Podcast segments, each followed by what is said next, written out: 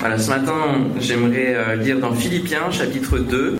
Ainsi, mes bien-aimés, comme vous avez toujours obéi, travaillez à votre salut avec crainte et tremblement, non seulement comme à ma présence, mais bien plus encore maintenant que je suis absent, car c'est Dieu qui produit en vous le vouloir et le faire selon son bon plaisir. Amen. Le, le titre de mon message, c'est Accomplir notre part de salut. Je prendrai l'image d'un homme qui se noie, et alors qu'il se débat, un autre va lui lancer une bouée. Et le premier ne reçoit pas la bouée, il, il va dire Ne vous inquiétez pas, je suis sauvé en espérance, tout va bien. Mais pourtant, tu es en train de te débattre. La, la bouée me sera utile, mais plus tard. Et, et elle m'aidera quand je serai sous l'eau. Cette petite histoire nous montre que nous sommes sauvés en espérance, oui. Dieu nous sauve par Jésus, mais nous avons notre part aussi à faire. Et ce n'est pas parce que nous avons rencontré Dieu un jour que tout est fait dans notre vie. Et c'est important de persévérer jusqu'à la fin, jusqu'à la résurrection, jusqu'à notre mort et résurrection. Alors, euh, Jésus veut nous donner un vrai partage. Et euh, pour cela, je lirai dans Matthieu chapitre 22. Et il nous parle aussi au travers d'une parabole, d'une image verset 1er jusqu'à 14. Voilà, cette image euh, nous montre que Jésus nous invite et le royaume de Dieu est un partage. Il nous invite à la fin de notre vie et après la résurrection à participer aux noces, au repas de joie du salut et du règne total de Dieu, à célébrer avec lui la victoire dans nos vies, la victoire sur la mort, sur le péché, sur la maladie, et puis sur, sur la terre tout entière, sur le mal. Et euh, peut-être que ce matin, certains... Euh, euh, n'ont pas encore ressenti cette invitation de Dieu. Il nous invite tous. Mais après, nous avons notre part, c'est de répondre à cette invitation. On voit dans cette parabole que certains n'ont pas répondu parce qu'ils avaient des choses mieux à faire pour eux. Et euh, du coup, il, il va inviter tous ceux qui sont qui sont pas occupés, qui n'étaient pas prévus d'être invités au départ. Et Jésus vient vers nous pour nous inviter, pour nous inviter à ce qu'il rentre dans nos vies, et le livre de l'Apocalypse, au chapitre 3, verset 20, nous dit qu'il se tient à la porte de notre cœur. Il frappe, il nous invite pour non seulement rentrer chez nous, mais souper aussi. Il veut un véritable échange. Jésus ne veut pas d'un royaume sans qu'il y ait de sujet. Seulement, lorsqu'on est invité à un repas, on s'habille, on se prépare. De la même manière, pour aller au repas auquel Jésus nous invite, nous devons nous préparer tout au long de notre vie. Nous devons revêtir un habit qui se présenterait à un mariage euh, comme euh, avec des vêtements comme s'il était dans son lit. Personne, on vient bien habillé pour honorer l'invité qui nous invite. On a besoin de la même manière de nous préparer dans notre vie spirituelle. Dans notre salut, on a besoin de faire notre part. L'habit de noces euh, dont il est euh, parlé ici pour cet homme qui n'a pas revêtu l'habit, on peut voir dans la Bible qu'il s'agit du vêtement de justice. Et lorsque nous rencontrons Jésus, que nous donnons notre vie et qu'il vient changer notre vie, nous passons par ce temps de repentance, nous comprenons ce que c'est que la croix, alors nous sommes convaincus de péché, nous sommes pardonnés de notre péché et nous sommes purifiés de notre péché. Et ce qui est purifié, c'est aussi notre justice, qui était souillée par le péché. C'est ce que dit Ésaïe au chapitre 64, verset 6. Nous sommes tous comme des impurs et toute notre justice est comme un vêtement souillé. Mais avec Christ, notre, notre vêtement est purifié, purifié par son sang. Et le péché n'a plus de place. Nous revêtons un vêtement de justice et nous pouvons nous rendre correctement à l'invitation de Jésus. Seulement, nous sommes encore sur cette terre. Et la tentation et l'influence du péché est encore autour de nous. L'apôtre nous dit qu'elle nous enveloppe facilement. Le péché lui aussi veut nous, faire un vêtement sur nous. Et nous avons besoin de tenir ferme et de garder notre vêtement propre. Et que ce soit personnel ou en église, c'est la même chose. Alors si aujourd'hui vous n'avez pas encore répondu à cette invitation, si vous n'avez pas encore l'habit de noces, je vous invite à le faire. Amen à partager cette bénédiction, à ouvrir votre cœur et à accepter la, la bouée de salut qu'il vous, qu'il vous lance. Alors que peut-être vous êtes en train de vous noyer, à vous débattre dans votre vie, à chercher à, à solutionner vos problèmes par vos capacités, par vos solutions. On ne peut pas se sauver soi-même. On a besoin de Jésus. Et alors il va produire en nous le vouloir et le faire. C'est ce que nous dit le verset 13. Travaillez à votre salut avec crainte et tremblement, car c'est Dieu qui produit en vous le vouloir et le faire selon son bon plaisir. Beaucoup de personnes s'interrogent sur cette expression travailler à votre salut.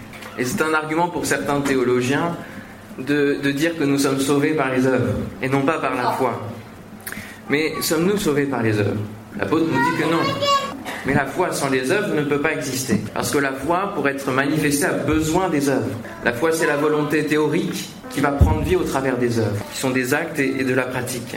Alors pourquoi travailler à son salut? Euh, Qu'est-ce que cela peut vouloir dire? Est-ce qu'on a besoin vraiment d'être de, dans les œuvres seulement? Travailler à notre salut, c'est être conscient. Être conscient du nouveau rang que nous avons en Jésus, de la nouvelle position. Alors que nous étions comme des inconnus dans ce monde, nous devenons des invités et des honorés de la part de Jésus. Nous sommes des représentants de ce, de ce repas, de cette invitation. L'apôtre nous dit que nous sommes même des ambassadeurs. Et nous avons la vie qui correspond aux, noces de l'agneau. On appartient au royaume et tous peuvent le voir. Lorsque vous venez euh, et vous remplissez ici à évidence et que vous rentrez, les gens le voient dans la rue. Je vais euh, chez le coiffeur qui est juste à côté et la coiffeuse me dit ils sont toujours bien habillés. Les gens regardent. Ils savent ce que vous venez faire, évidemment. Vous faites partie du royaume. Vous venez célébrer Dieu. Aussi faut-il être cohérent entre ce que l'on professe, ce que l'on dit, et ce que l'on est, ce que l'on fait, ce que l'on vit.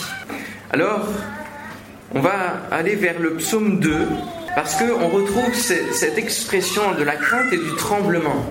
Parce qu'on peut se dire, mais pourquoi trembler devant Dieu alors que, nous sommes dans sa présence, dans cette liberté? Nous avons la joie du salut. Devons-nous avoir peur de, Dieu et de Jésus? Et dans le psaume 2, il est, parlé de, ce tumulte parmi les nations. Et nous voyons que Dieu met en place son roi, son roi. Et il, se rit des puissants. Et on, on peut le, le, lire. Celui qui siège dans les cieux rit, verset 4. Il se moque d'eux. Verset 7, je publierai le décret l'Éternel m'a dit, tu es mon fils, je t'ai engendré aujourd'hui. Le verset 8 aussi.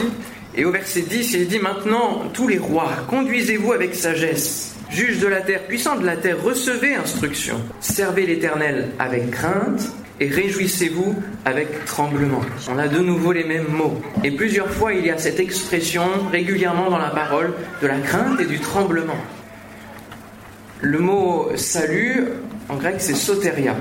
Et sauveur, c'est soter. Et souvent, lorsque l'on appelait les, puissants romains au temps de Jésus, on les appelait les sautères, les sauveurs. Parce que c'est eux qui gouvernent, c'est eux les puissants sur cette terre. Mais le véritable salut et le véritable sauveur, c'est Jésus. Et c'est ce qui est proclamé là au travers du psaume 2. Que la puissance et le royaume de Jésus sont bien supérieurs à tous les royaumes de cette terre. Et c'est pour ça que nous devons plus nous confier en Jésus et en son royaume, être de bons sujets du royaume, que de donner confiance aux puissants de cette terre. Nous devons rester soumis aux autorités, c'est Dieu qui les place et qui les gère, mais nous devons plus craindre Dieu que tous les puissants de la terre. C'est ce que répondront les apôtres lorsqu'ils ont été menacés. Voilà, nous devons obéir à Dieu plutôt qu'aux hommes. Alors c'est pour cela que nous devons être rempli de crainte, une crainte respectueuse de notre Dieu. Rester conscient que être sujet de Jésus, c'est c'est pas rien. C'est très important, très précieux. Dieu nous a rendu une dignité, une, identité. Alors on peut voir le salut comme, comme un champ dont nous devons prendre soin. Nous sommes appelés à produire de bons fruits, des fruits dignes de la repentance, des fruits qui vont être en, en concordance avec euh, l'arbre que nous sommes avec la sève qui coule en nous, à savoir l'Esprit de Dieu, qui rejoint la pensée biblique, caractère de Dieu.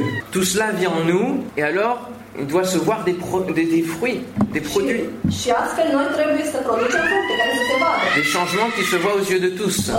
Le fait que euh, les gens de la rue vous voient rentrer dans l'église ne veut pas dire que vous portez forcément des fruits. C'est quelque chose de bien plus profond c'est le changement de vocabulaire, c'est le changement d'habitude qui était mauvaise, c'est l'arrêt d'addiction, c'est l'humilité, c'est le fruit de l'esprit qu'on trouve dans Galates 5. C'est le caractère de Christ qui prend place dans nos vies, son amour, son attention pour les autres, la compassion, c'est l'esprit de service et d'humilité, c'est la consécration pour Dieu et pour son Église, c'est élever sa famille dans de, de bonnes valeurs. Tout ça, ce sont des fruits qui montrent qu'une vie est véritablement changée. Et tout ça, ce sont des choix aussi que nous faisons pour accomplir notre part du salut. Parce que si Dieu fait une œuvre de transformation en nous, il ne le fait pas sans nous, sans, notre volonté. Nous devons répondre à l'invitation. Et chaque jour qui passe, chaque matin, vous vous levez. C'est comme si Jésus revenait avec cette invitation. Est-ce qu'aujourd'hui tu vas vivre selon ma parole? Est-ce que tu choisis aujourd'hui de continuer à renoncer au péché? À prier dans notre Père que le Seigneur éloigne la tentation, le mal.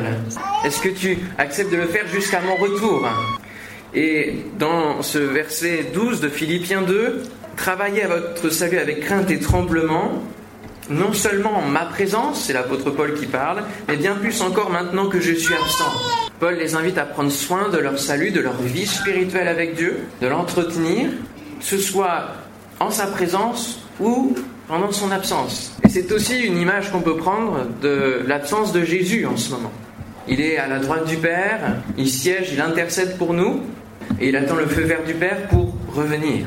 Et en attendant qu'il revienne, nous devons entretenir notre salut.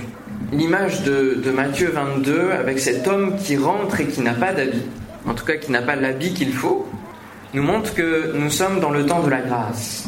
La porte est ouverte pour que le royaume puisse euh, engranger les, les, différents sujets. Répondre au salut, à l'invitation est encore possible aujourd'hui. Mais il viendra un temps, celui du jugement, celui du retour de Jésus, où le tri se fera entre ceux qui auront répondu à l'invitation, un jour qui auront donné leur vie au Seigneur, entre ceux qui auront répondu à l'invitation et qui auront entretenu leur salut jusqu'à leur mort, et ceux qui n'auront pas voulu répondre à l'invitation. Et la première position, la première, euh, le premier tri, vont se retrouver avec ceux qui ont répondu non. Cet homme qui n'avait pas l'habit s'est retrouvé dans euh, au dehors. Et Jésus, pour bien se faire comprendre, il va non seulement dire dehors, mais il va parler de, de l'enfer, de la gêne. Et nous devons bien comprendre, et c'est un rappel de Dieu ce matin, que nous ne devons pas seulement répondre à l'invitation, mais nous devons garder ce vêtement propre. Parce que le temps du jugement viendra. Et Dieu nous jugera en fonction de comment nous aurons géré le salut. Dieu nous appelle à présenter devant lui, le jour de son retour, une église, et ça commence par sans tâche, ni ride, ni rien de semblable. Et à chaque dimanche, à chaque réunion, vous entretenez votre salut. Et l'église entretient son vêtement.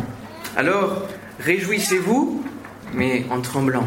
Il y a la joie du salut, oui, cette joie que personne d'autre ne peut donner, mais soyez conscients que c'est pas, c'est pas encore terminé. Il faut persévérer chaque jour. Soyez zélés pour le servir, mais avec une crainte respectueuse, comme un enfant envers son père. Car le fils du maître revient, et le père va regarder qui est là aux noces. Et donc c'est là qu'il fera le tri entre ceux qui auront travaillé à leur salut tout au long de leur vie, en traversant les difficultés, en s'appuyant sur Dieu, en se confiant à chaque instant en lui, que ce soit dans la joie, que ce soit dans la douleur et ceux qui donnent l'apparence d'un bon chrétien, qui pensent pouvoir participer aux noces sans, sans problème, et qui ont juste l'apparence, mais qui en renient la force, ils vont se retrouver jetés dehors. Profitons alors de ce temps de grâce pour nous préparer au temps du jugement, afin que Dieu nous dise, c'est bien, bon et fidèle serviteur. Tu as été fidèle en peu de choses, tu as préservé ta vie, tu t'es préservé des souillures du monde, tu as manifesté ta foi au travers des œuvres, et maintenant je te confierai beaucoup dans ce royaume de mille ans. Entre dans la joie de ton maître.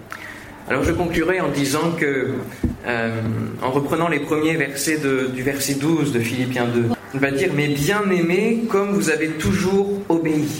Et n'oublions pas que c'est parce que Satan a pensé pouvoir dépasser les limites que ça, ça l'a fait partir et sortir de la crainte de Dieu, du tremblement, mais aussi de la joie de la présence de Dieu. Il voulait se faire l'égal de Dieu. Et pour ça, il est sorti de cette crainte et du tremblement. Ne suivons pas la voie de, l'ennemi de nos âmes, mais accomplissons notre part du salut. Amen.